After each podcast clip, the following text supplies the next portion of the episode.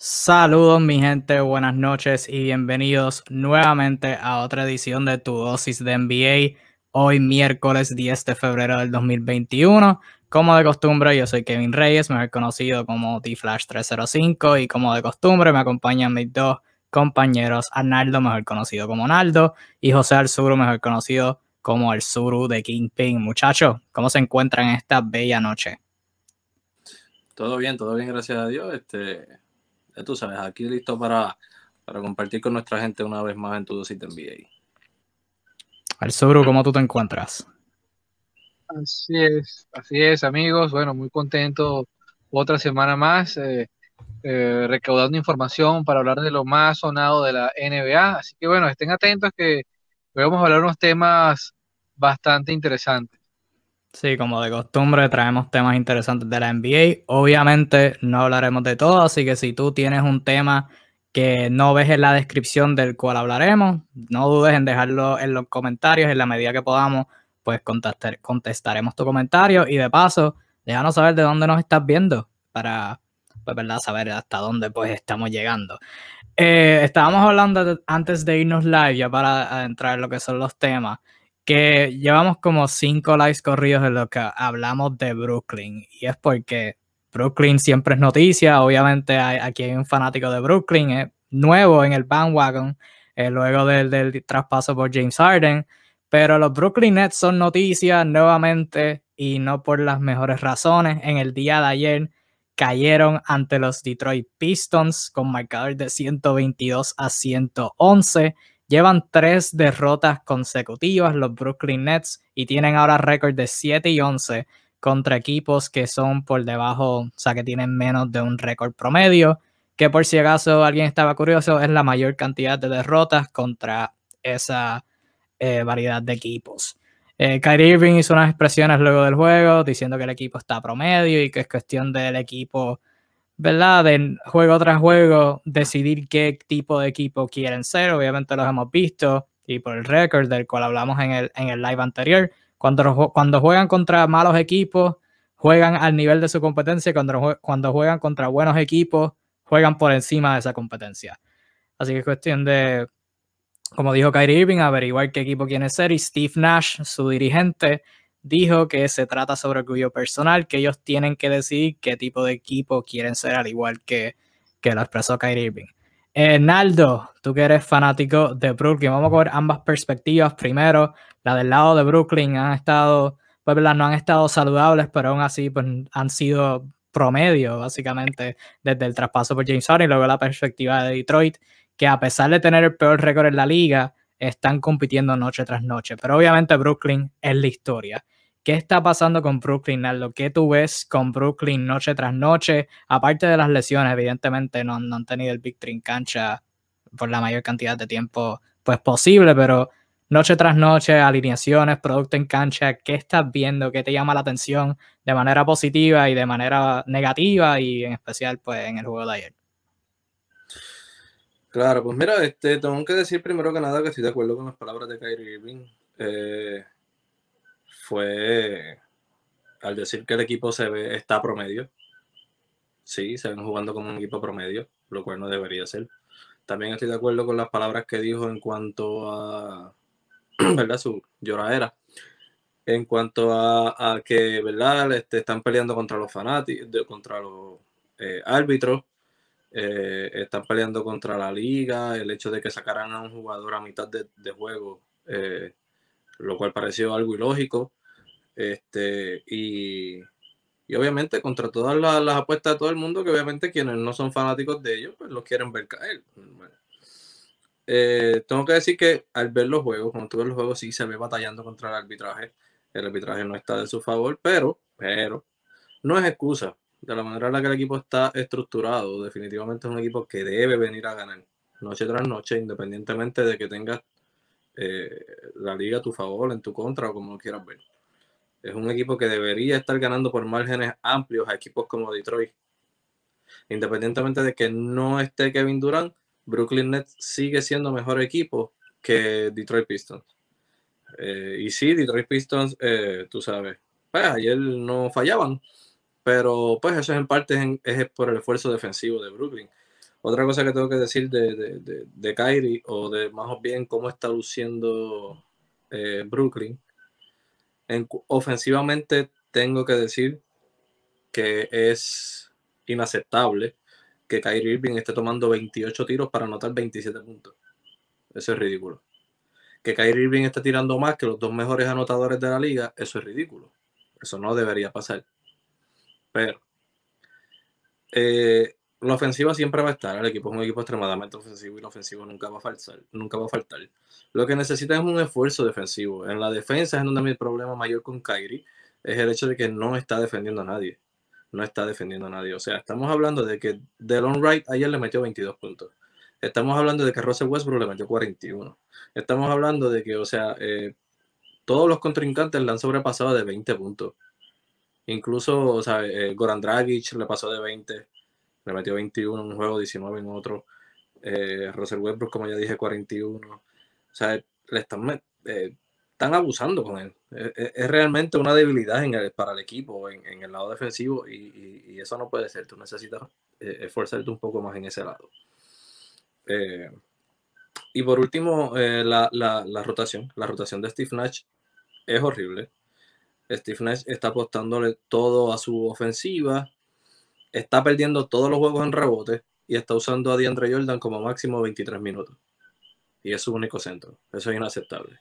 Entonces no lo sustituye por, por, por Noah Vonley, que llegó ayer, jugó solamente el garbage time. Eh, no lo está sustituyendo por Pell, eh, tampoco, lo sustituye por Jeff Green, que no es rebotero y que no defiende la pintura. La defensa en la pintura está en cero. Y tú sacas y tú metes a un jugador que defiende menos y que coge menos rebote. Apostándole únicamente a la ofensiva. Eh, ¿Sabe? Steve Nash debe entender que tiene los dos mejores anotadores de la liga y que tiene el otro es relativamente un top 20, podemos decirlo, anotando la bola. Eh, tú no necesitas abrir la cancha. Tú no necesitas a Jeff Green como centro abriendo la cancha. Porque ellos saben crear su propio tiro. Tú necesitas acompañar a esos tres buenos anotadores de dos buenas defensas. Y hay que combinar la ofensiva con defensa. Las rotaciones están asquerosas. Steve Nash hasta ahora se ha colgado. Se ha colgado. Esa es la única que, que, que puedo decir, la única palabra que tengo para describir el trabajo de Steve Nash hasta el momento. Pero todavía no me preocupo. No es el único equipo que empieza mal cuando se juntan grandes estrellas. Eh, los Miami Heats cuando se juntaron eh, comenzaron con un récord de 8 y 7 en sus primeros 15 juegos. Los Cleveland con Kevin Love y Kyrie Irving empezaron con 18 y 14 en sus primeros 32 eh, juegos. O sea, es normal, es un proceso. Tienen que encajar. Este, y Brooklyn Nets cuando el Victory juega, aunque han sido juegos cerrados y no se han visto quizás del todo bien, tiene un récord de 5 y 1. por esa parte no me preocupa tanto. Sí, cierta, ciertamente es un equipo que, como dije, no ha estado saludable y hay problemas en, en cuestión de, de el rol de Harden en este equipo y parte de eso es el el coaching, como dijiste y como nos comentó José, José Rap, eh, en un momento llegamos a tu pregunta y saludo a aquí Daniel de Wakanda, como de costumbre, eh, y un saludo a la verdadera luz de conocer este Emilio también. Saluditos a los dos.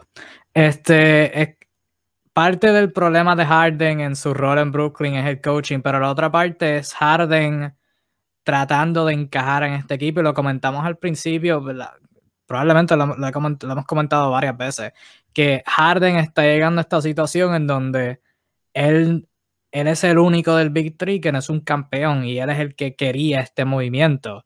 Y creo que todavía, ¿cuánto llevamos ya?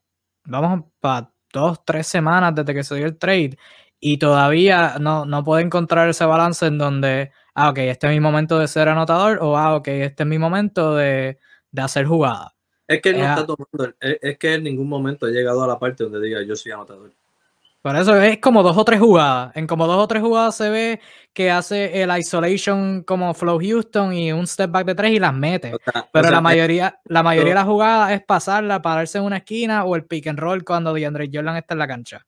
Harden está en el punto en el que solamente tira cuando DeAndre Jordan le hace el pick y no corta tiempo se queda muy atrás. Pues entonces Harden viene y ataca el canasto ya. Y eso son bien pocas veces. A veces se queda mirando, esperando a alguien, no ve a nadie eh, abierto para el poder dársela. Pues hace un step aquí y tiene un triple, pero o sea, está tirando como ¿qué? 12, 14, 15 tiros por juego. Eh, yendo a la línea del tiro libre, que es algo que es una especialidad de él. Está yendo a la línea del tiro libre 4, 5, 6, 7 tiros libres. O sea, no es normal. Y él debería buscar esa manera. O sea, Stephen Nash debe buscar la manera de aprender a alternar a Kyrie Irving y a James Harden en cómo van a manejar el balón y quién va a tirar.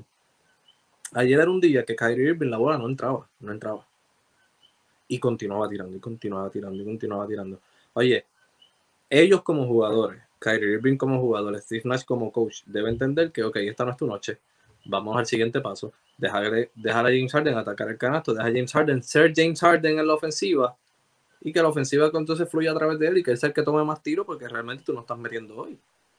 Pero pues 28 tiros para 27 puntos eh, realmente es una asquerosidad. Y yendo a la pregunta de Casta, eh, que tiene más peso en las derrotas, la mala defensa, la falta de un líder vocal, el trabajo de Nash como dirigente. Yo tengo que decir que el trabajo de Nash como dirigente, ¿por qué? Porque por el trabajo de Nash como dirigente es que está la mala defensa, porque sus buenos jugadores defensivos no los está teniendo en cancha. Él no está trayendo a jugar a Bruce Brown. Cuando lo mete le defiende de manera eh, élite, pero cuando está el Big Tree él simplemente no lo usa. Eh, usa es tremendo jugador defensivo, un hustle. Lo comparo mucho con Caruso. No está en la cancha, no se está viendo. Ayer jugó dos minutos del garbage. Eh, todos los jugadores defensivos de este equipo vienen del banco y el banco no está viendo minutos. Y es ridículo. Al ¿qué, ¿qué, tú has visto en estos últimos juegos de, de Brooklyn, este último stretch eh, de su producto en cancha que te llame la atención, que crees que sea un posible problema y, y cómo crees que, que puedan mejorar hacia adelante?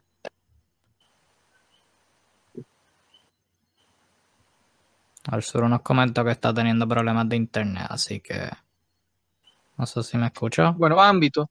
Eh, yo... ¿Me escuchan? ¿Me escuchan? Sí, sí, ahora, ahora. Eh, para mí tienen problemas a nivel filosófico.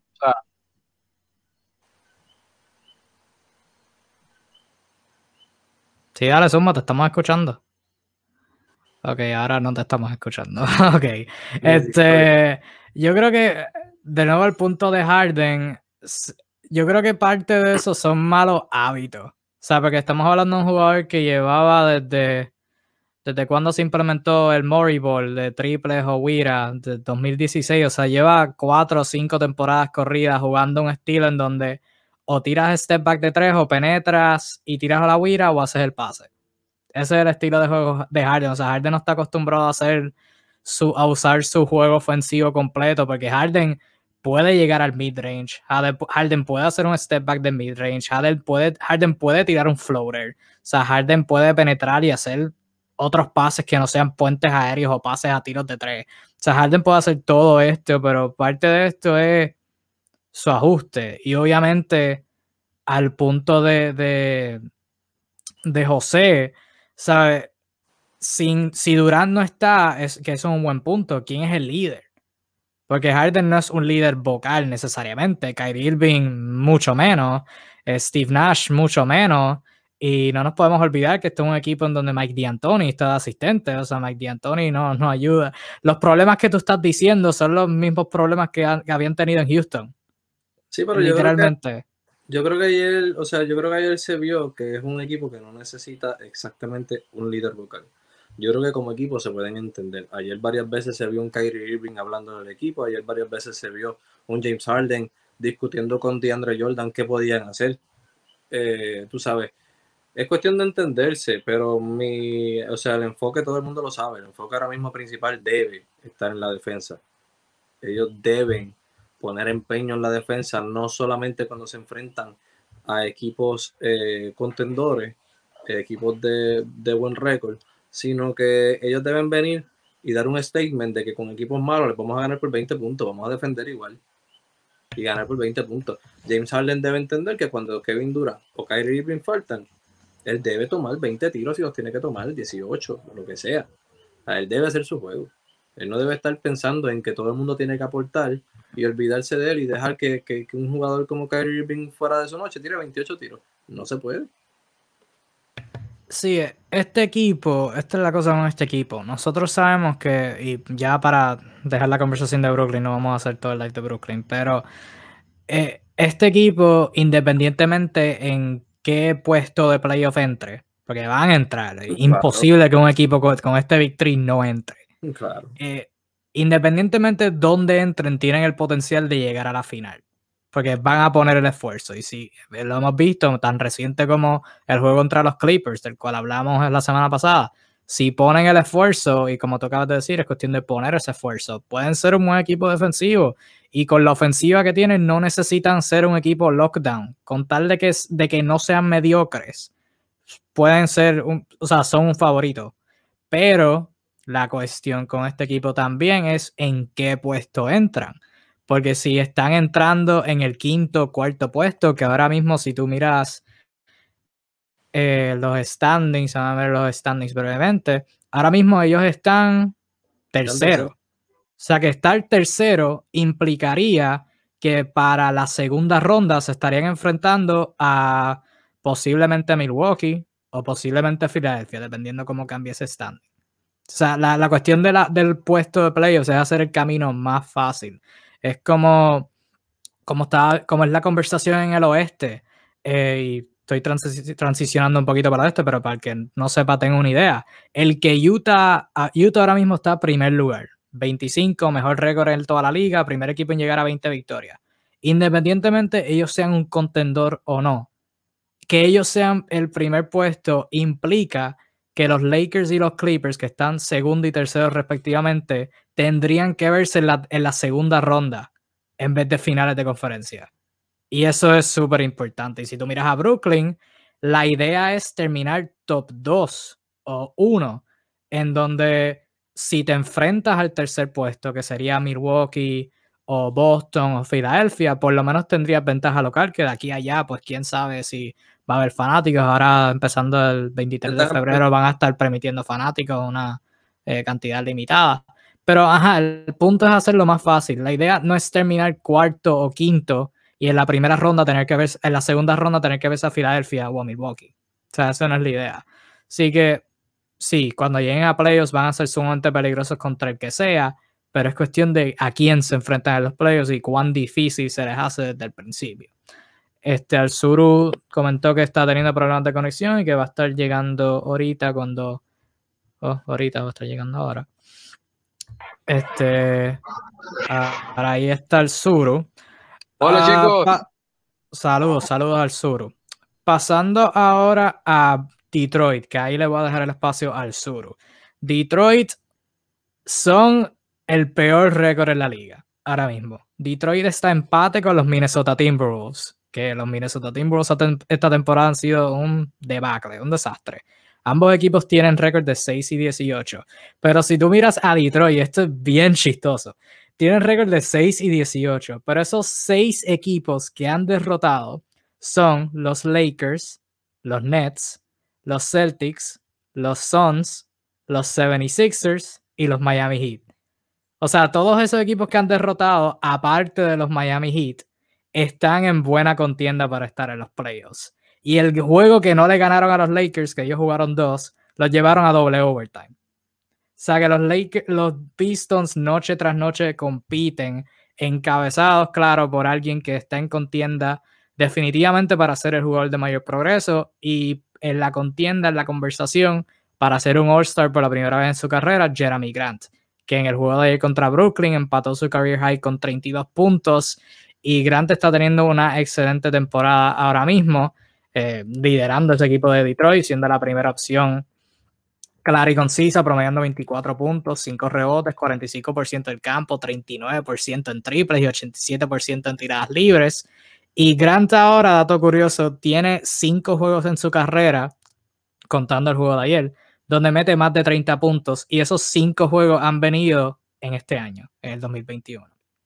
Así que Alzuru, tú escribiste un post hace unas cuantas semanas sobre Jeremy Grant apostando a él mismo eh, aceptando, eh, o sea, Denver le ofreció una cantidad similar de dinero, pero Grant optó por tomar ese rol de primera opción en Detroit. Obviamente habían otros factores de los cuales tú hablaste y el, la, gerencia y el dirigente que tenían, pero más allá que eso, Grant apostó él mismo por ser esa primera opción estar liderando a este equipo de Detroit. ¿Qué te llama la atención sobre Detroit y obviamente un poquito sobre Jeremy Grant?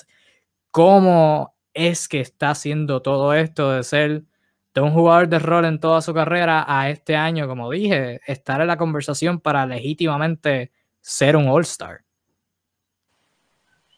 Efectivamente, Kevin, este, ¿me escuchan bien? Sí, Probando el sonido, excelente.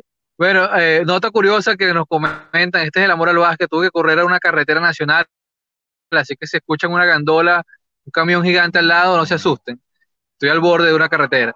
Eh, efectivamente, el Detroit Pistons, hablando de motores, los pistones de Detroit, son un equipo que, para que todos entiendan, no tienen nada, absolutamente nada que perder, más allá de dinero, obviamente.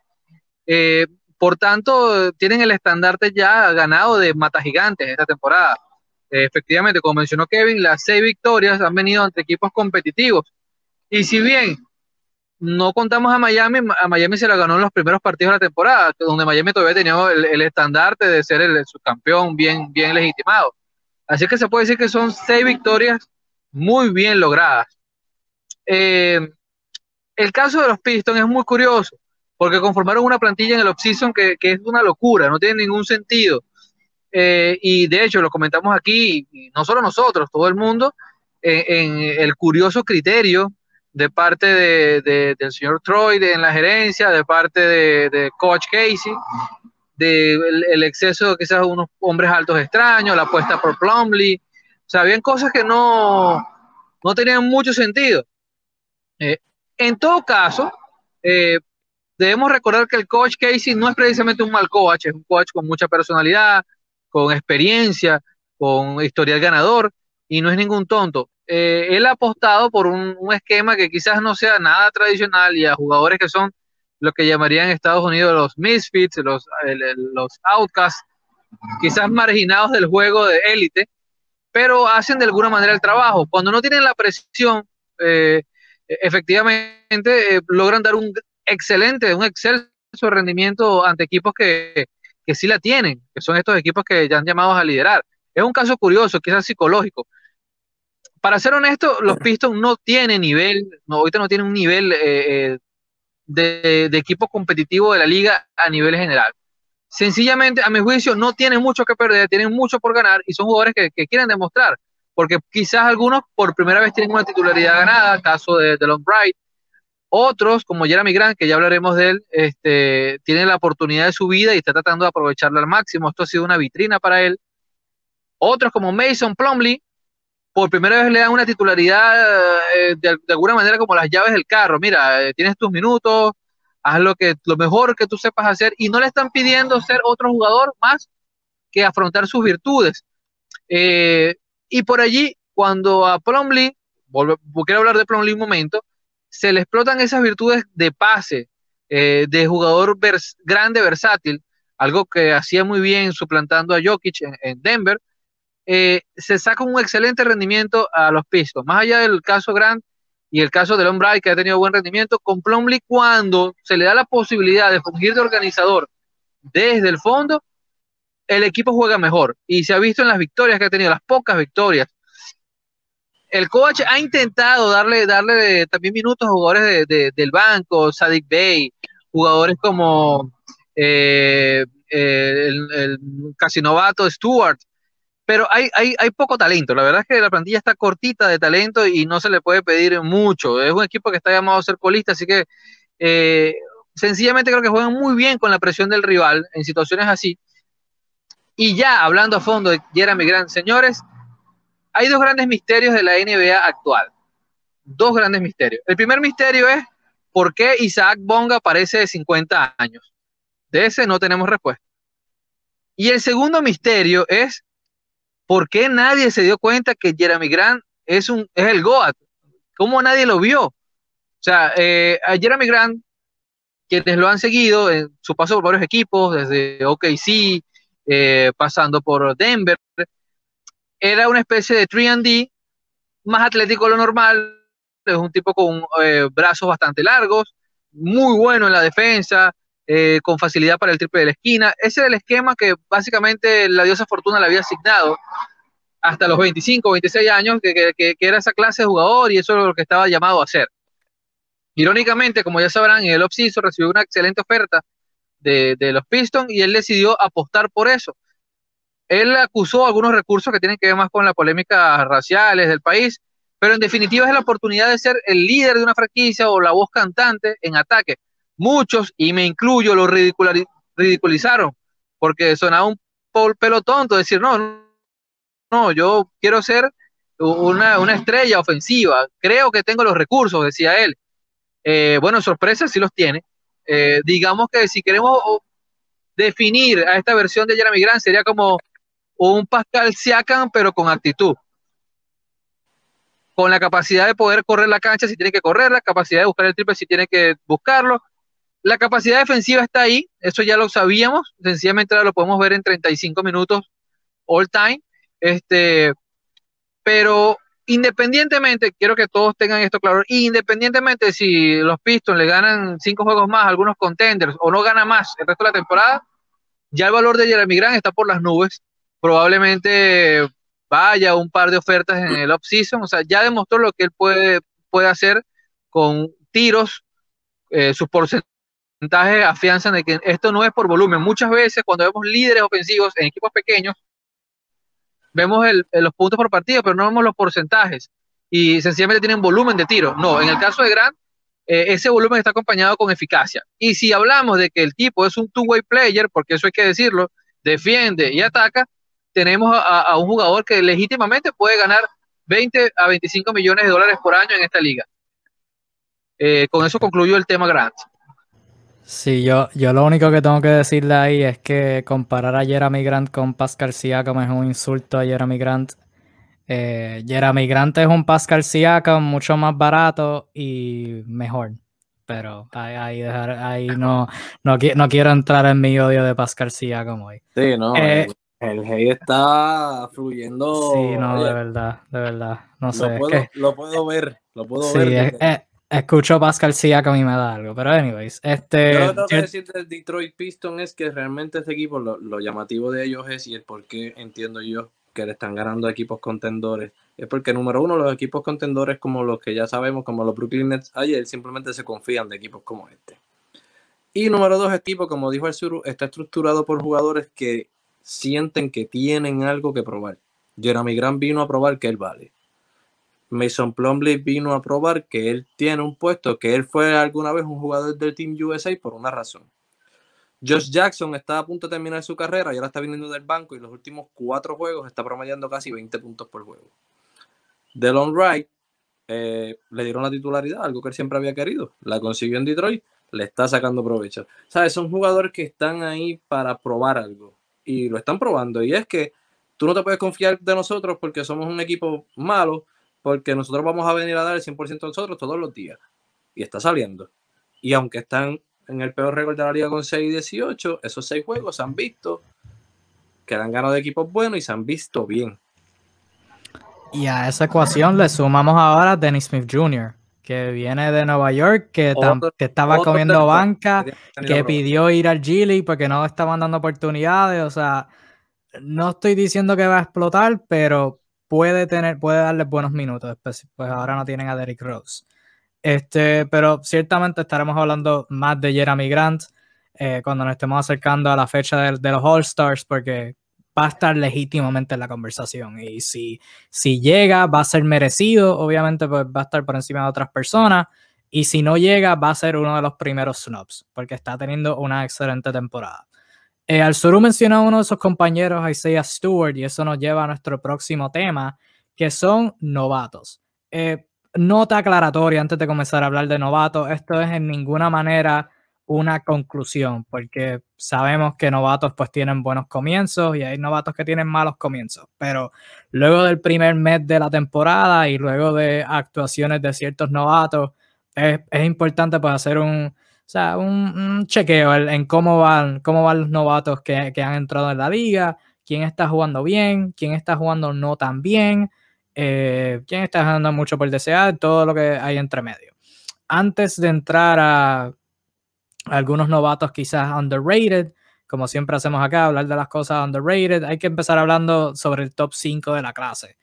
Eh, el top 5 de la clase, el top 3 era pues el orden, quiero decir, todos los sacamos en, en el orden que era. Eh, saludos a Carlos Alexis desde Colorado, saludos Carlos, gracias por sintonizar. El top 5 de la clase lo, lo pegamos, como quien dice. Anthony Edwards número 1 a Minnesota, James Wiseman número 2 a Golden State, la Melo número 3 a Charlotte. 4 eh, y 5 fueron sorpresas para muchos. Patrick Williams fue número 4. Patrick Williams era visto como un late top 10 en esa área, pero Billy Donovan eh, y la gerencia de Chicago eh, vio, vio algo en él que, que decidieron cogerlo número 4. Y la mayor sorpresa, número 5, la bestia la leyenda, a Cleveland, Isaac Okoro de Auburn. Este, vamos a empezar hablando sobre esos cinco en general. Eh, Naldo, empezando por ti, obviamente ahí está tu pick para novato del año, James Wiseman. ¿Cómo has visto a Wiseman y cómo has visto a sus demás compatriotas del top 5 de la clase del, 2020? Pues mira, yo creo que este top 5 hasta ahora lo que he visto era lo que esperaba de cada uno de ellos, excepto, digo, relativamente cuando tú ves a James Wiseman en el juego, si ves los números está decepcionando, pero no le voy a echar la culpa a James Wiseman. Se la voy a echar a Steve Kerr, que no quiere usar a James Wiseman. Eh, le bajó los minutos de bajarlo de juego regular, lo bajó a banco. Eh, ya mismo lo hace inexistente. Eh, y es una pena, porque realmente cada vez que sale, sale a producir. Es un hombre grande que mete la bola de todas partes, que defiende la pintura, que rebotea muy bien. hace de todo, inclusive puede manejar el balón. Ya lo hemos visto ya haciendo jugadas, bajando la cancha a cancha el mismo, sin problema. La realidad es que es muy bueno. Eh, estadísticamente hablando, pues tengo que decir que mi única decepción ha sido James Wiseman, pero no por lo que él ha hecho, sino porque Steve Kerr así lo ha decidido. Lamentablemente. Este, en cuanto a los demás, eh, tengo que decir que Anthony Edwards empezó muy frío, pero está cogiendo el paso. Ya se ve muy bien. Este, la Melo vino de menos a más. Vino al principio como creíamos que iba a venir, pero los últimos juegos desde que está empezando parece un All-Star. Este, no sé si eso lo estábamos esperando relativamente ya este año. Sí sabemos lo bueno que es. Sí veníamos viéndolo desde high school, lo bueno que era y lo que podía hacer. Sí sabíamos que iba a ser el mejor de los Bulls. O por lo menos yo lo sabía.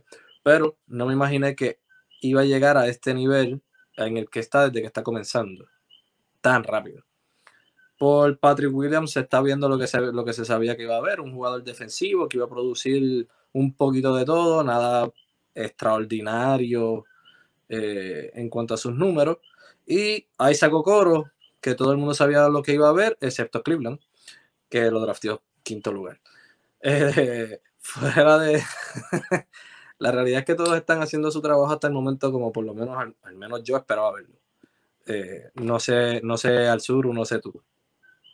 Sí, antes de darle el espacio al sur, las estadísticas apoyan lo que Naldo está diciendo.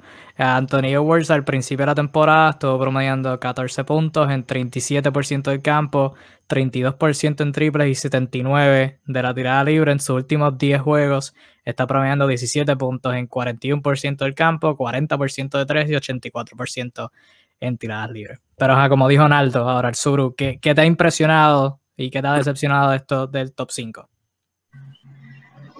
Bueno, no, creo que Hernando lo dijo bastante claro, ¿no? Los rendimientos están allí. Eh, reafirmar que Weisman es víctima del sistema. Sencillamente el Golden State necesita cosas para funcionar que Weisman, bueno, se las da por minutos reducidos. O sea, no realmente, por cómo está jugando el equipo, hay que decirlo, no lo necesitan todo el tiempo. Entonces, eso, cuando vemos las estadísticas de manera fría, pudiese pasar como, como un rendimiento mediocre cuando no es así. Por eso hay que ver los partidos, muchachos. Eh, efectivamente, eh, Patrick Williams igual, es un jugador que, bueno, le ha sido relativamente útil, más con, con la, intermitencia física que ha tenido eh, Otto Porter Jr., que parecía que iba a comenzar bien caliente, bueno, muchos problemas en la espalda, él ha aprovechado muchos minutos residuales allí. Pero bueno, detalles más, detalles menos. Sí me gustaría acotar lo siguiente. Eh, Anthony Edwards, que se le ve ofensivamente, tiene mucho talento, goza de un físico bastante plástico, sabe atacar canasta, pero bueno, ante la vacante dejada, por Towns este, y el equipo cargándolo prácticamente Malik Beasley, él ha visto la oportunidad de, de ver canasta. Habrá que ver si otra vez con la llegada de Towns él puede mantener ese nivel como una tercera voz cantante en ofensiva. Recuerden que está De Angelo, eh, está Malik, que también toma mucha bola. Habría que ver si realmente con, el quinteto que debería salir, los, los que no terminan de arrancar, él puede mantener ese flujo porque su juego se basa mucho en, atacar, en atacar con pelota en mano. Este, me gustaría verlo en ese contexto para saber a qué más puede ofrecer aparte de sencillamente ir al canal.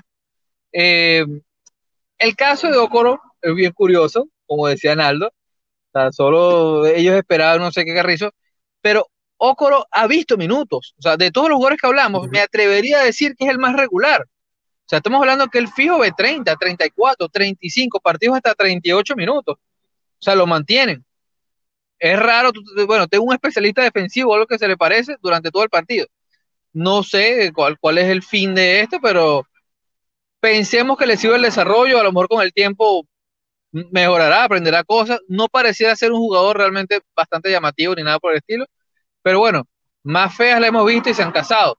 Eh, curiosamente, hablar de la Melo Ball, señores, bueno, denle el premio ya, ¿para qué esperemos? Eh, ya, ya, que no se lesione.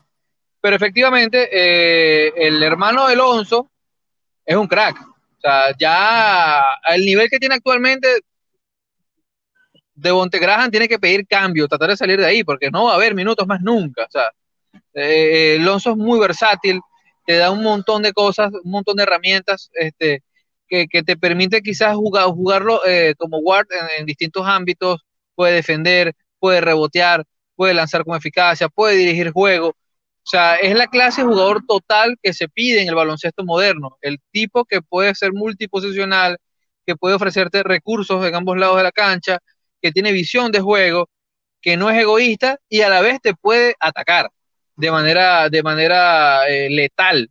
Entonces, si este es el inicio de, la Melo Ball, pues señores, estamos en, en la víspera de lo que va a ser una superestrella. Así de una. Sí, la, la Melo Ball desde el principio está impactando el juego de manera positiva.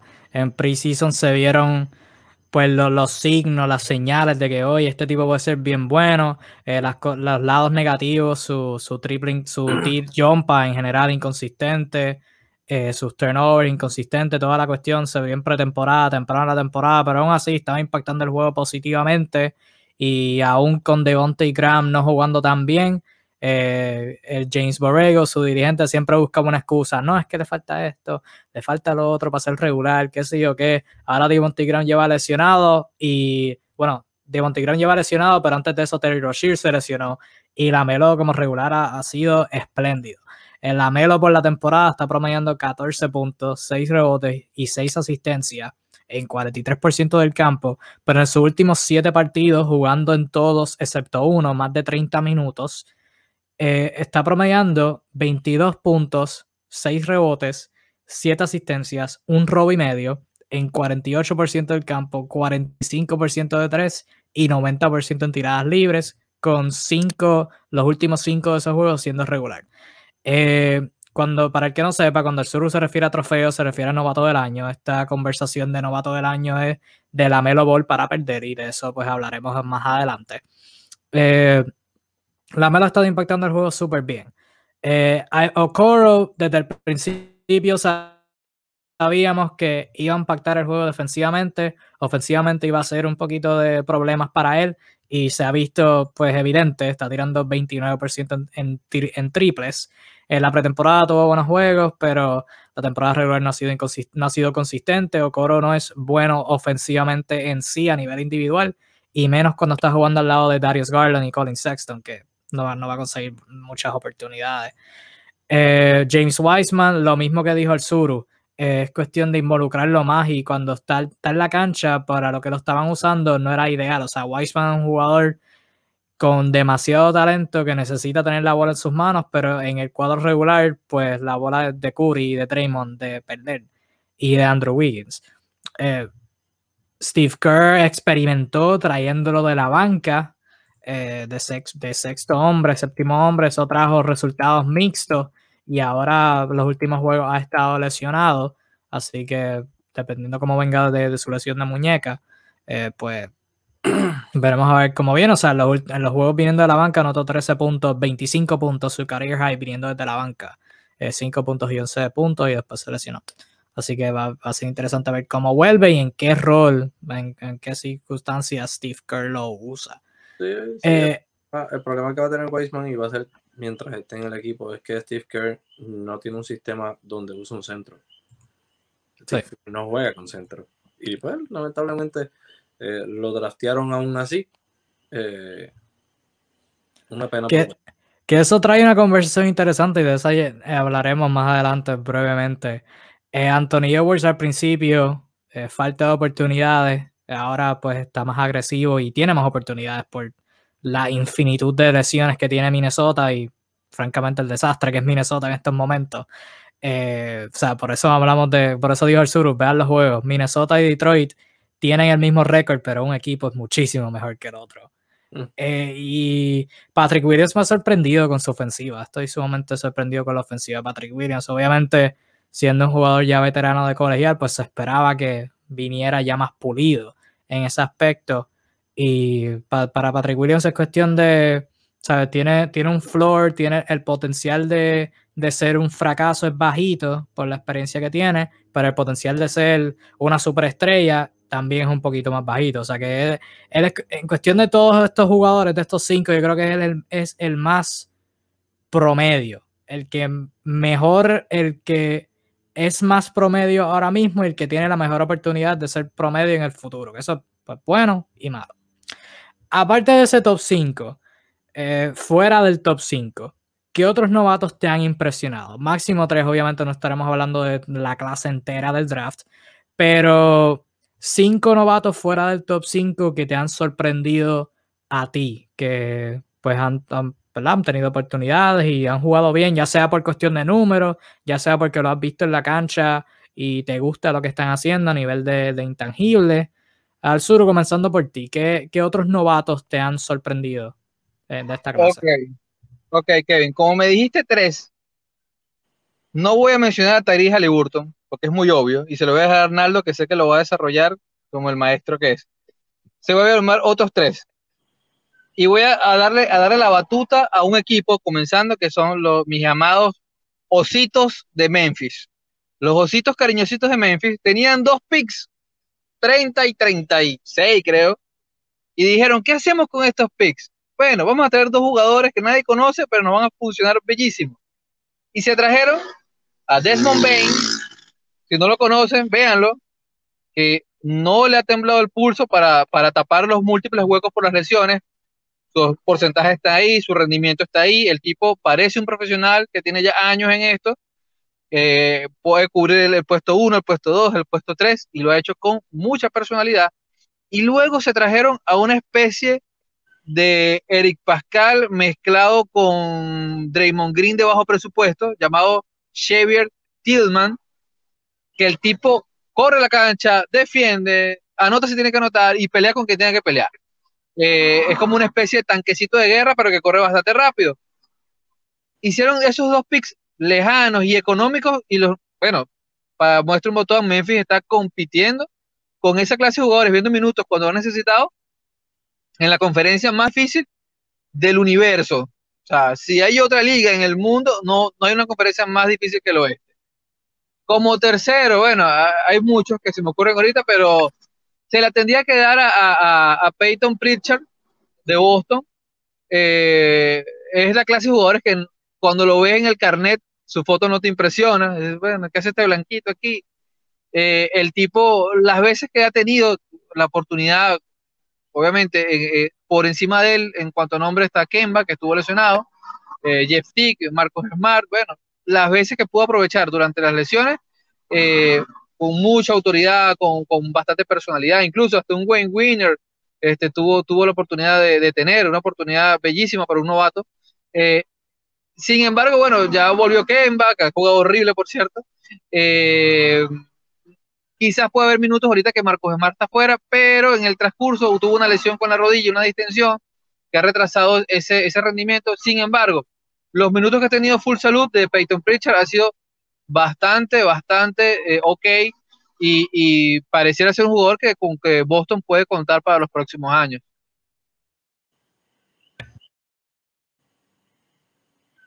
Definitivo. Ciertamente en Memphis, esos tres me han impresionado a mí. Memphis es uno de esos equipos que año tras año compiten con jugadores que son olvidados. Obviamente los los Grit and Grind Grizzlies, uno de mis equipos favoritos de toda la historia, con Conley, Zach Randolph, Mark Gasol, y ahora con este núcleo de jugadores jóvenes olvidados, este, digo, excepto ya Morant, este Jerome Jackson Jr., Brandon Clark, y Bain y Tillman, que son jugadores que del mismo prototipo de Williams, eh, veteranos de colegial, 3 a 4 años, eso les resta valor y Memphis se los quitó a todo el mundo. Me, encantan esos picks. Este, evitamos al nombre obvio, así que Naldo, eh, cuéntanos un poquito sobre qué, cuáles han sido tus impresiones de Tyrese Halliburton de Sacramento, el, quizás el sleeper más grande de este draft y otros dos novatos que te han impresionado. Sleeper, no sé si llamarlo sleeper, porque todo el mundo, yo creo que estábamos pensando en que, o sea, Chicago tenía dos opciones. La Melo Ball si llegaba al quinto pick, y si no, tenía que ser Halliburton. No sé por qué llegó tan lejos a donde llegó. Pero lo voy a mencionar, todo el mundo sabe que esto es lo obvio. Tyrese Halliburton ha sorprendido a todos. Lo voy a mencionar, pero no voy a mencionar la parte de sus números, que han sido muy buenos, sino cómo lo ha hecho esos números. Y es, número uno, la madurez con la que está jugando. No parece un novato, cuando tú lo ves jugando. No parece un novato en la liga. Y número dos, el que lo ha hecho con poca oportunidad, porque lo ha hecho detrás de Aaron Fox y de Body Hill. Y se ha ganado los minutos a pulmón. Porque realmente cuando yo vi que Sacramento lo drafteó, y esto sí yo lo, pensé, cuando yo vi que Sacramento lo drafteó teniendo a Diaron Fox y a Body Hill, que son jugadores jóvenes que están en desarrollo, que son básicamente la cara del equipo, yo dije, pues, pues verá los minutos eh, salteados, uno aquí y uno allá. Pero la realidad es que eh, eh, el, muchacho pues ha puesto sus minutos, ha obligado, ha doblado el, brazo a torcer de, del coach y lo ha puesto a jugar. Otro que debo mencionar, iba a mencionar a Peyton Pritchard, pero ya lo mencionó el sur, así que lo voy a esquipear. Eh, tengo que decir eh, Quickly. Emmanuel Quickly ha tenido tremendos juegazos. Para mí, ahora mismo el mejor floater que tiene en la liga y apenas lleva menos de 20 juegos en la liga y para mí ya tiene el mejor floater de toda la liga. ese floater que tira, floater que mete. Yo creo que, o sea, es algo absurdo la manera en la que ese nene tira ese floater. Es, ridículo.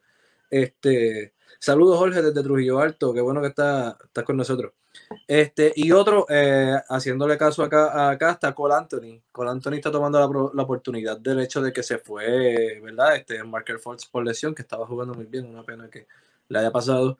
Este, y Cole Anthony ha tenido muy buenos juegos. Eh, sí, es un poco frío y caliente, pero es normal en todo novato. Pero eh, dentro de todo, pues ha tenido una muy buena, unas muy buenas este, actuaciones. Eh, hablando de Bane, que lo mencionó el Suru, eh, está luciendo muy bien desde el banco de Memphis. Yo realmente pensaba que él no llegaba allá arriba. Yo lo veía top 20. Y, y, le salió a Memphis, llegó hasta allá arriba, igual que, que, que este muchacho, este eh, Bay, Bay no se supone que llegara hasta allá arriba, hasta donde llegó. Que entonces Detroit hizo el trade y lo cogió. Y sin embargo, digo, es que tampoco ha tenido los minutos, pero sin embargo no ha lucido como yo esperaba que luciera.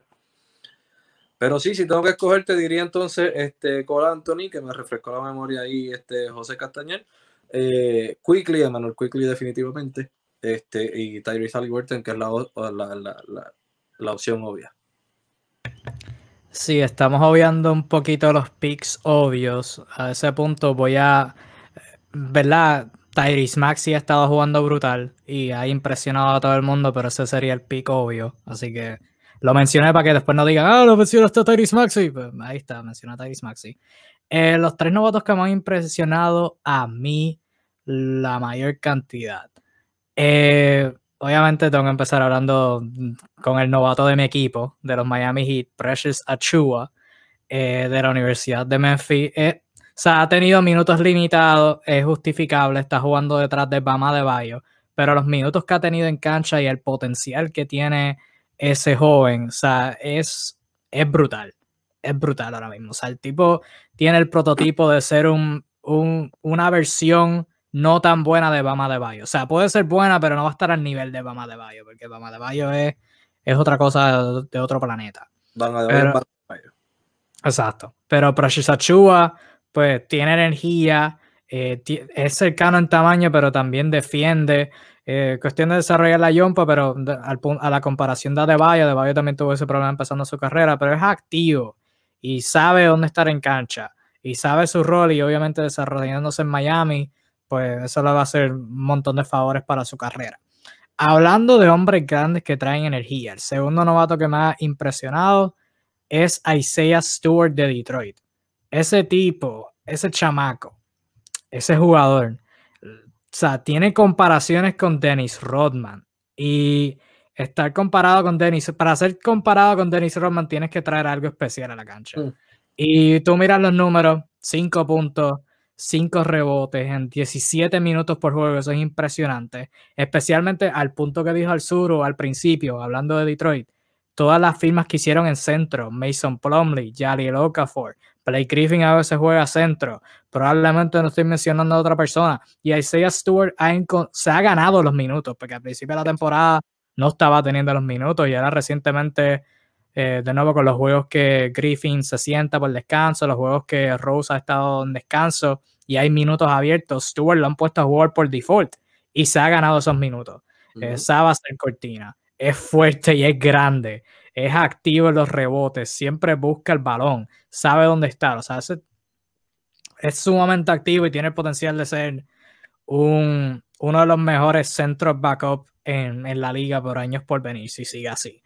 Y el tercer novato que a mí me ha impresionado es quizás uno de los jugadores olvidados del núcleo joven de OKC, es Theo Maledon, que es uno de esos jugadores que ahora están entrando más en la NBA que no juegan colegial, no juegan G League, pero juegan profesional en otros lados. La Melo Ball eh, jugó en Australia, Killian Hayes jugó en Francia, Theo Marathon también jugó en Francia.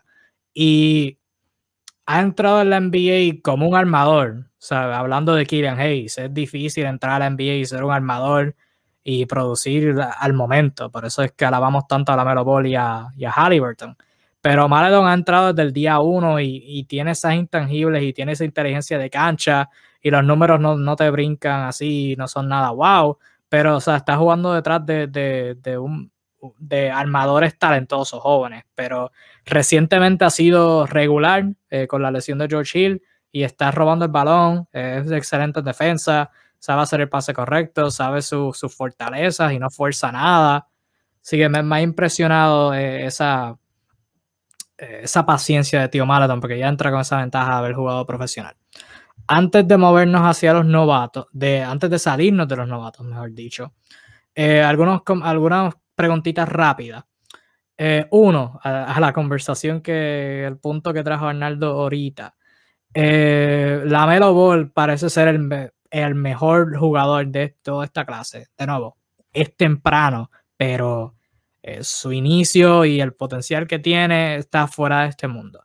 Debieron, considerando las situaciones de, los dos equipos antes de los Hornets y considerando cuán bueno ha sido la Melo deberían, debieron los Minnesota Timberwolves o Golden State Warriors haber drafteado a la Melo. O sea, ¿hay, alguna, ¿hay alguna duda que, esos dos equipos hayan estado teniendo y, y si fuéramos a hacer un, un redraft, deberían esos dos equipos, uno de esos dos, haberlo escogido. ¿El sur, qué tú crees? Mira, a mí no me gusta hablar mucho de esas suposiciones porque yo creo que, salvo casos puntuales como el de los Bulls, que ya lo mencionamos antes, eh, creo que cada quien escogió más, más o menos mediante sus necesidades puntuales. Así que no, no creo, no sé hasta qué punto podría ser mejor equipo los Timberwolves con Lamelo que con Edwards, porque el problema de, Minnesota va más allá de un jugador puntual. Minnesota talento tiene, anotadores tiene. Eh, lo que tiene es otra cosa mala que funciona, que comienza en la presidencia, pasa por, por otros ámbitos. Así que yo creo en lo personal que, que, que, es medio irrelevante ahorita hablar de eso. Pues. Eh, en lo personal yo apuesto que los que escogieron, lo escogieron correctamente. Tengo mis, dudas ya con otros equipos, con otras selecciones, pero no diría que escoger, por, ejemplo, a Edward haya sido malo, pues. Eh, ya, eh, ya el equipo de Minnesota tenía un jugador para, tiene un jugador estrella para afrontar esa posición, así que iba a ser un poco redundante poner a Lamelo a, a competir allí, con otros guards también con, volumen de juego. Y Durant, lo que tú, piensas que alguno de esos dos equipos debió haberlo drafteado, ¿no? No, definitivamente no. Yo creo que comparto la opinión del sur. Yo creo que cada uno eligió el que tenía que draftear. Eh, creo que sigo pensando, o sea, por eso fue que nosotros cuando hicimos nuestras predicciones, todo lo pegamos, porque sabíamos que cada uno iba a coger el jugador que mejor fit hacía en el equipo. Yo creo que independientemente de que la Melo Bola esté luciendo al momento mejor que cualquier otro rookie, eh, independientemente de eso, eh, entiendo que cada, cada equipo drafteó el que necesitaba draftear. Eh, volvemos a lo mismo, estamos empezando la carrera de todos ellos, no llevan ni 20 juegos de carrera. Queda una larga carrera de, cada uno y ellos están en desarrollarse. Cada uno va a hacer el desarrollo según las necesidades del equipo. Yo creo que cada uno drafteó el, el jugador que necesitaban draftear. Creo que lo hicieron bien y creo que me hubiera quedado igual si lo volviera a hacer el día de hoy sabiendo lo que sea ahora. En cuanto a el tema de los novatos siguiendo, José nos pregunta que si Abdilla es la mayor decepción del top 10 de los novatos. Mm, no. Tengo que decir que si me vamos a hablar del top 10, tengo que decirlo coro, siempre va a ser lo coro. Eh, sí, no, claro, no, no, sí, sí, porque decepción, o sea, decepción no se trata de quién ha sido el peor, decepción se trata de quién tenía más expectativas y el, que menos, tengo, o sea, menos tengo una decepción, tengo, tengo una pequeña decepción en Abdilla, pero no creo que sea tanto. ¿Por qué? Porque lamentablemente está compartiendo cancha con, con, con Russell Westbrook y Bradley Bill. Gracias, gracias. Tu trabajo es anotar y estás compartiendo la cancha con el, el mejor anotador que tiene la NBA ahora mismo, está número uno en puntos por juego, eh, y está tirando como loco. Eh, y Russell Westbrook cuando viene, bueno, no está tirando tanto como normalmente lo suele hacer, pero siempre que lo haga, siempre que vea un juego la posibilidad de tirar lo va a hacer. ¿sabes? Él está ahí como una cuarta, quinta, sexta opción. Ofensivamente, él no es un, un jugador clave para el equipo y pues él está jugando como un, como un tirador de esquina. No, y como quiera está tirando un muy buen por ciento. y el, el, único juego donde Westbrook y Wall estuvieron, Westbrook y Wall, Westbrook y Bill estuvieron fuera, en los juegos que Abdilla ha tenido la bola en sus manos, tiene 20 puntos, 5 rebotes, 5 asistencias, o sea, está jugando el mejor baloncesto cuando tiene la bola en sus manos. Yo no creo que esté decepcionando, yo creo que más bien es la falta de uso, el uso que le están dando a él no es el, no es el correcto.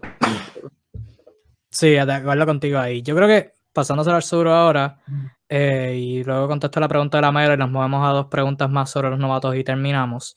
Eh, ¿Qué iba a decir? Mi, mi mayor decepción. Esto me, va a costar mucho porque mi mayor decepción es realmente mi pick para novato del año, eh, Killian Hayes, eh, con el séptimo pick a Detroit. Ha lucido mal. Y de nuevo, al punto que dije anteriormente, el, el transicionar a ser un point guard de NBA es difícil. Por eso, pues alabamos a los, a los que sí lo hacen desde el día uno.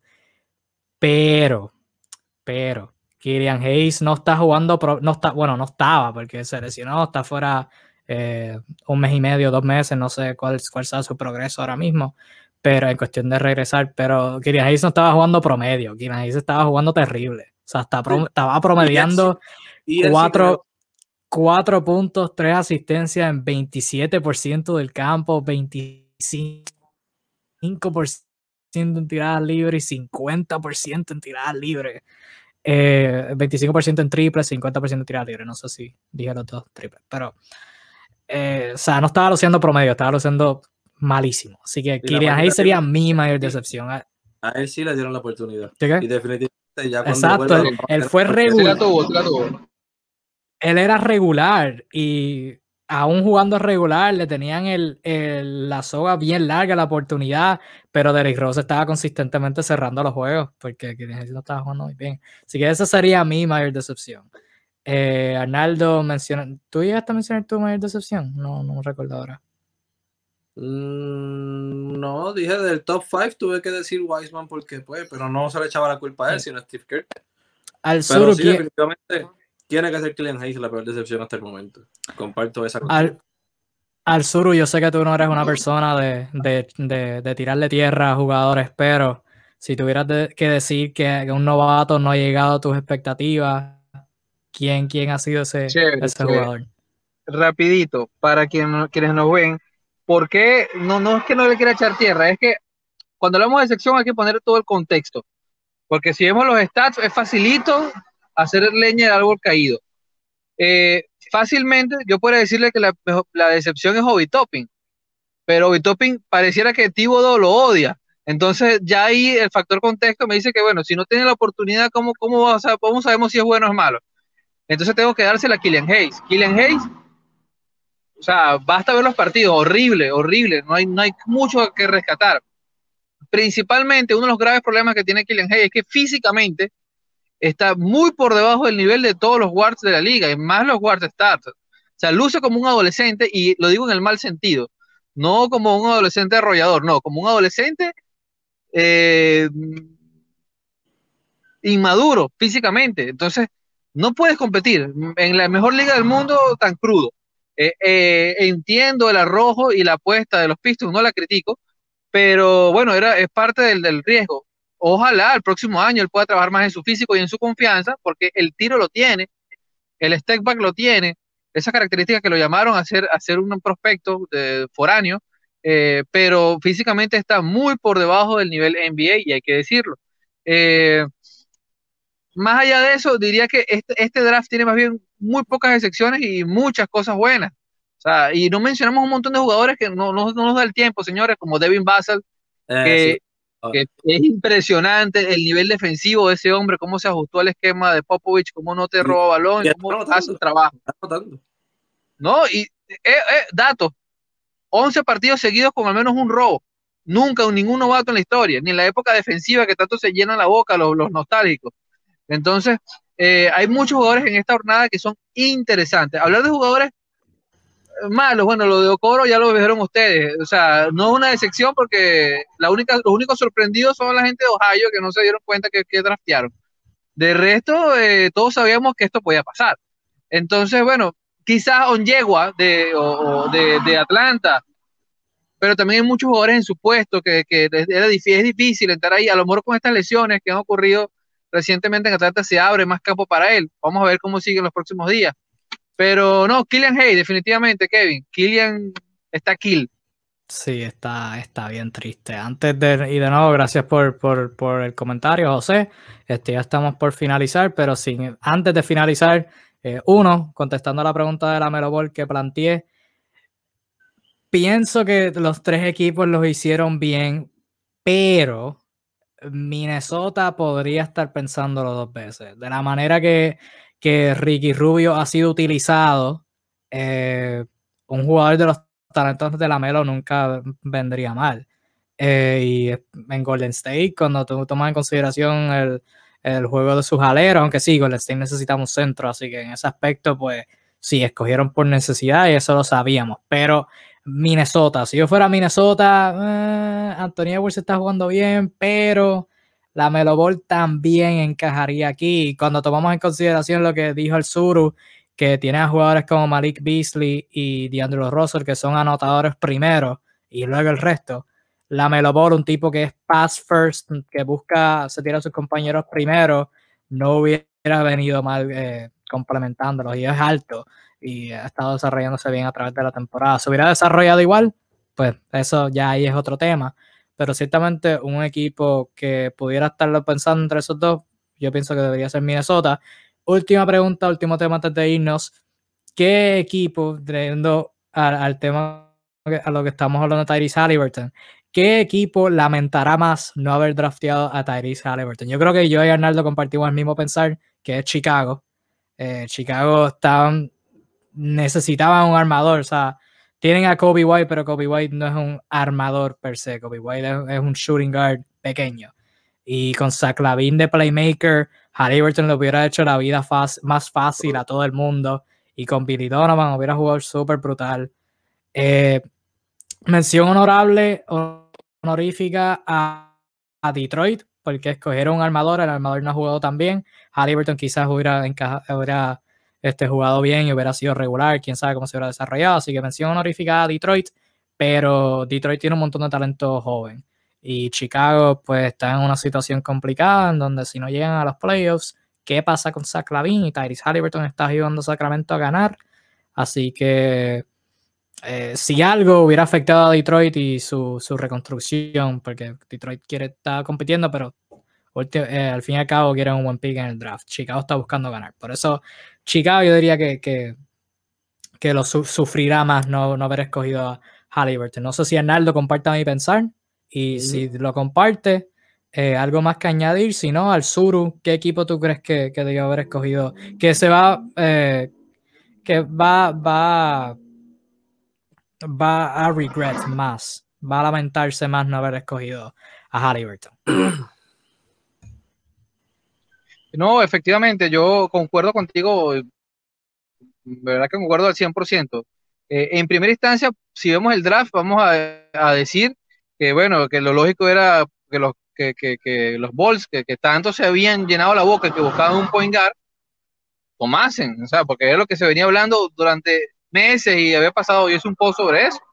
Este, pero ya ha pasado estos partidos y como se han desarrollado los acontecimientos, en retrospectiva pareciera ser que, que Detroit sería el más arrepentido por, por no haber tenido la oportunidad de tener un, un point guard que, ojo, por lo menos aquí sé que nosotros tres sabíamos quién era Tyrese Halliburton y qué podía dar. Así que no deja de ser extraño en cualquier sentido que haya llegado Sacramento a tener ese regalito allí.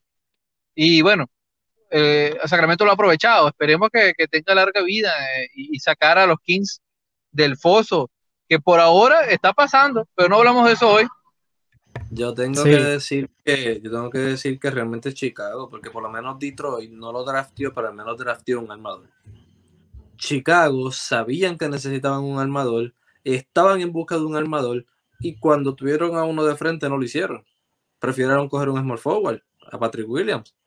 Y es como que se quedaron con las ganas del armador, porque ahora tienen a Kobe White, que Kobe White para mí es un sexto hombre. Kobe White es el tipo de, de, este estilo de jugador como Lou Williams, que debe venir del banco ah, con la energía de él a anotar. Él no es un pasador, él no es un armador, él es un anotador. Y es lo que debería, y así es como entiendo yo que se va a desarrollar en su carrera. Así que eh, a última hora, eh, Chicago terminó drafteando algo que no era lo que estaba buscando, y por eso es que entiendo que eh, deben ser los más arrepentidos de no haberlo hecho. Sí, Kobe White es como, como Tyler Hero. Tyler Hero lo, probaron como armador, no les salió tan bien. Ahora los últimos juegos ha estado de sexto hombre con su eh, enfoque siendo anotar y está jugando mejor que lo que estaba jugando como armador. Eh, Orlando Cedeño nos comenta, para mí los Warriors deberían de llevarse a Halliburton ya que habían perdido a Clay. Bueno, si se podían, si iban a coger un armador, para eso que cogieran a la Melo. Eh, si la Melo iba a estar disponible en el segundo pick, no, no veo por qué no coger a la Melo en vez de Halliburton. O sea, sin faltarle respeto a Halliburton y sin faltarle respeto a Patrick Williams, que es bueno, pero Chicago por necesidad, simplemente mejor jugador, Halliburton caía mejor. Pero nada, quedamos pendientes de seguir hablando de Sacramento, que como dijo el Suru, están calientes y la competencia en el oeste, fuera del top 3 entre Utah y los dos equipos de Los Ángeles, está súper apretada y eso no va a cambiar, va a ser apretada toda la temporada. Eh, así que hablaremos de eso eventualmente y cómo va esa competencia, qué equipos nos sorprenden en esa posición. Hay algunos equipos que dijimos que iban a estar en esa conversación, otros equipos que, que están un poquito más bajitos, más altos de lo que veíamos. Hablaremos de todo eso en otra futura edición y de los Milwaukee Bucks, que siguen siendo un equipo top 2, top 3 en el este. Si se debería hablar de Milwaukee o si es cuestión de esperar a ver qué hacen en los playoffs. De eso hablaremos en futuras ocasiones porque ya se nos acabó el tiempo y Yanis, que también esta conversación para el MVP, también podemos aprovechar hablar de eso. José nos comenta, dato curioso, George Hart promedia más rebotes que Zion Williamson. Zion Williamson, pues. Yo, te voy a dar un dato más curioso. Josh Hart promedia más rebote que, que, que, muchos de los centros de siete pies. Como DeAndre Jordan. Como... Muy buen reboteador, Josh Hart. Muy buen reboteador, de hecho. Debería darle un poco de clases a Bruce López. Sí, de los mejores rebotadores de su posición, sin duda alguna. Y Zion, pues ahora es que está, está apretando. Antes de irnos, Orlando, chicos, aparte de los Kings, ¿qué opinan de la levantada de Pelicans? He visto datos de Zion eh, que tiene la bola más en las manos, en sus manos. Estos últimos juegos está perdiendo más asistencia. No te puedo decir que he estado viendo muchos juegos de New Orleans porque esperaba que fuera una decepción, pero están, están retomando control. Zion tiene la bola en su mano. Lonzo y Eric Bledsoe están metiendo triples que al fin y al cabo, si ese equipo va a ganar, esos dos tienen que meter sus tiros de afuera. Y Lonzo pues está jugando bien para ver si aumenta su, su valor de trade, porque están los rumores de trade. Eh, pero no, ustedes han visto juegos de New Orleans que les está llamando la atención a New Orleans, de New Orleans en estas últimas semanas, dos semanas. Eh, tengo que decir que por lo menos yo eh, no me sorprende tanto dónde están. Creo que los tenía top 10 en top 10 por ahí más o menos en, en, en, el standing y por ahí más o menos que están. Creo que están jugando como deberían. Hubo un momento en el que perdieron varios juegos corridos y entonces pensaron a decepcionarme, pero volvieron a ganar y cayeron en, más o menos donde los tengo esperados. Eh, la profundidad de este equipo es muy buena y tienen un muy buen coach ahora en Stan Van Gundy. Así que no me sorprenden tanto el cómo están luciendo y obviamente el tener a Zion saludable es un plus que se veía venir de la temporada pasada. Eh, sí, sabemos que Zion tiene muchos eh, haters que no lo querían aceptar que el hombre es una bestia, pero lo es. Lamentablemente lo es. Que aún no lo quieren aceptar, aún, porque son, son tercos pero lo ve. es porque no, no tira de tres, es porque no tira de tres, ¿sabes? todos los puntos del vienen en la pintura y por eso no sirve.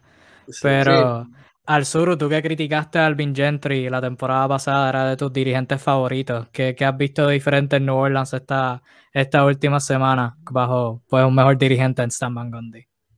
Bueno, eh, he visto un solo partido de los Pelicans en, las últimas dos semanas. Eh, sí le puedo decir que revisando, si, hay una bisagrita desde que comenzaron los rumores con, con, Lonzo con la mejora de rendimiento. Si ustedes revisan los últimos seis partidos de Lonzo, van a un incremento en casi todos los stats. O sea, como que le dieron el botón de peligro y el hombre se avispó. Eh, eso tiene un efecto colateral positivo para el equipo, eh, más allá del tema de hablar de Van Gondi, porque Van Gondi está luchando con, con lo que tiene, ¿no? Eh, está tratando de armar su equipo, mejorar su defensa.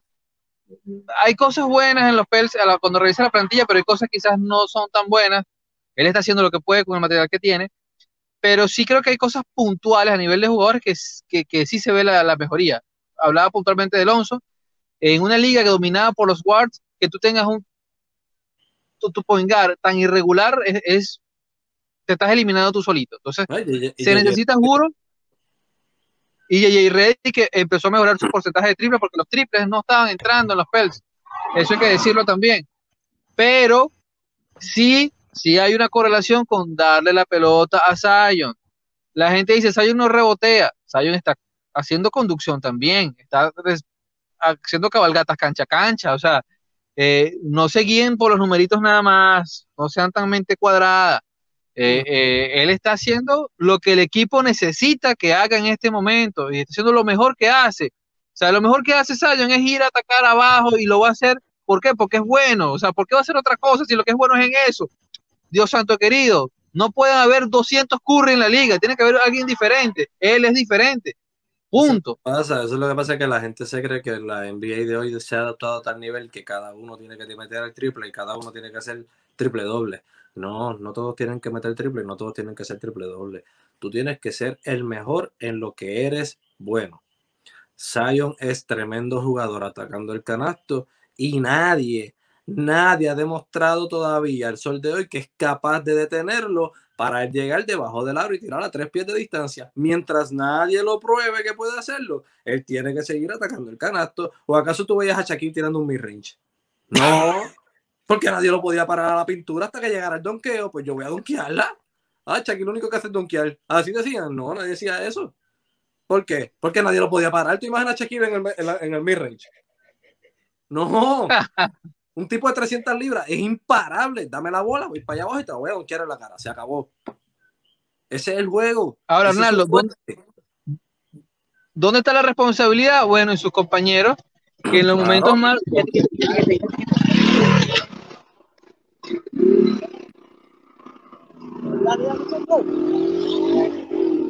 Es como, es como, es como, ay, adiós, es como, perdón, es como Yanis. Es como Yanis. Yanis, ah, Yanis es el MVP, pero no sirve porque no mete el triple. Pero si mide 6'11 y nadie es más fuerte que él, y cada vez que, y no hay ni una sola persona en toda la liga que pueda detenerlo en llegar a la pintura, pues va a para la pintura. Ah, no, que mira cómo Miami lo desapareció. No, Miami no lo desapareció. Él como quiera tuvo sus buenos números y como quiera lució muy bien. Miami simplemente comenzó a cerrarlo entre tres. Cuando te cierran entre tres, tú sacas la bola afuera, cosa que hacen los grandes, cosas que hacen el mejor jugador de la liga, LeBron James. ¿Qué hace? Penetra, le salen dos, saca la bola afuera porque es muy buen pasador y el equipo responde con un triple. Pues lo mismo hace, eh, lo mismo hizo Giannis Antetokounmpo en la serie contra Miami, excepto que eh, Chris Middleton no lució como un buen psychic, excepto el juego que eh, estúpidamente, ¿verdad? Excepto el juego que, que Giannis no tuvo. Y eh, todos los demás jugadores no metieron. Eric Bledsoe fue un asco, todos los tiros solos los estaban fallando, pues lamentablemente el equipo va a perder, pero él hizo su trabajo. Él atacó el canasto, él mató a todo el equipo hasta que decidieron triplicarlo, porque no les quedaba de otra. Ah, que pues deberían hacer unos ajustes el coach de traerlo al poste para que él pueda ir más fácil al canasto, que es su fuerte, etcétera. Sí, pero ya eso es otra cosa. Decir de ahí a que Yanis no sirve porque no mete el triple es absurdo. Me, me encanta. Yo siento que todos damos nuestro mejor análisis cuando estamos frustrados. Esto me encanta. Con las opiniones que frustran, Me sí. encanta, me encanta, de verdad. El Zuru cuando se, cuando se motiva con la gente, la mente cuadrada. Tú cuando hablan de, de ciertos jugadores y yo cuando, cuando me vienen a hablar de Siakam. Pero bueno, este, hasta aquí, hasta aquí el programa. No sé qué le pasó al Zuru, pero el Zuru los quiere. Este, nada, mi gente, hablamos de. No me acuerdo qué fue lo primero. Ah, hablamos de Brooklyn y Detroit y eh, de la clase de novatos, quién ha impresionado, quién ha decepcionado y lo demás. Nos quedamos pendientes por seguir hablando de los Sacramento Kings y los equipos de los playoffs del oeste en general. Y sobre los Milwaukee Bucks, que irónicamente Arnaldo no sé cómo llegó a hablar de Giannis. Este, pues hablaremos de ya, nos quedamos pendientes de hablar de Giannis y los Bucks, eh, su estatus en la liga y si deberían tener más atención. De eso hablaremos la semana que viene, a menos que ocurra algo súper wow, dramático en esta semana. Hoy, este, ya los dejamos. Ya empezó el juego de Toronto contra Washington. Ahora en como unos cuantos minutos Atlanta juega contra Dallas. Duelo de Trey Young contra Luka Doncic. Esos duelos siempre son buenos.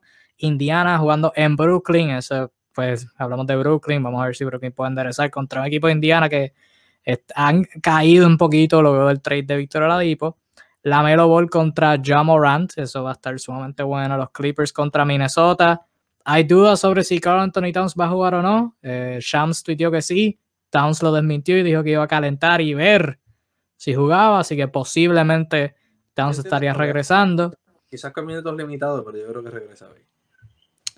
New Orleans jugando en Chicago. Zion Williamson eh, pues jugando en Chicago. Cleveland contra Denver, Milwaukee contra Phoenix y Oklahoma City contra los Lakers, que los Lakers llevan varios juegos en donde juegan al debajo de su nivel. Eh, De hecho, esto es un back-to-back contra Oklahoma y el último juego que jugaron, los Lakers tuvieron que hacer un comeback. Y hoy Anthony no juega, confirmado ya.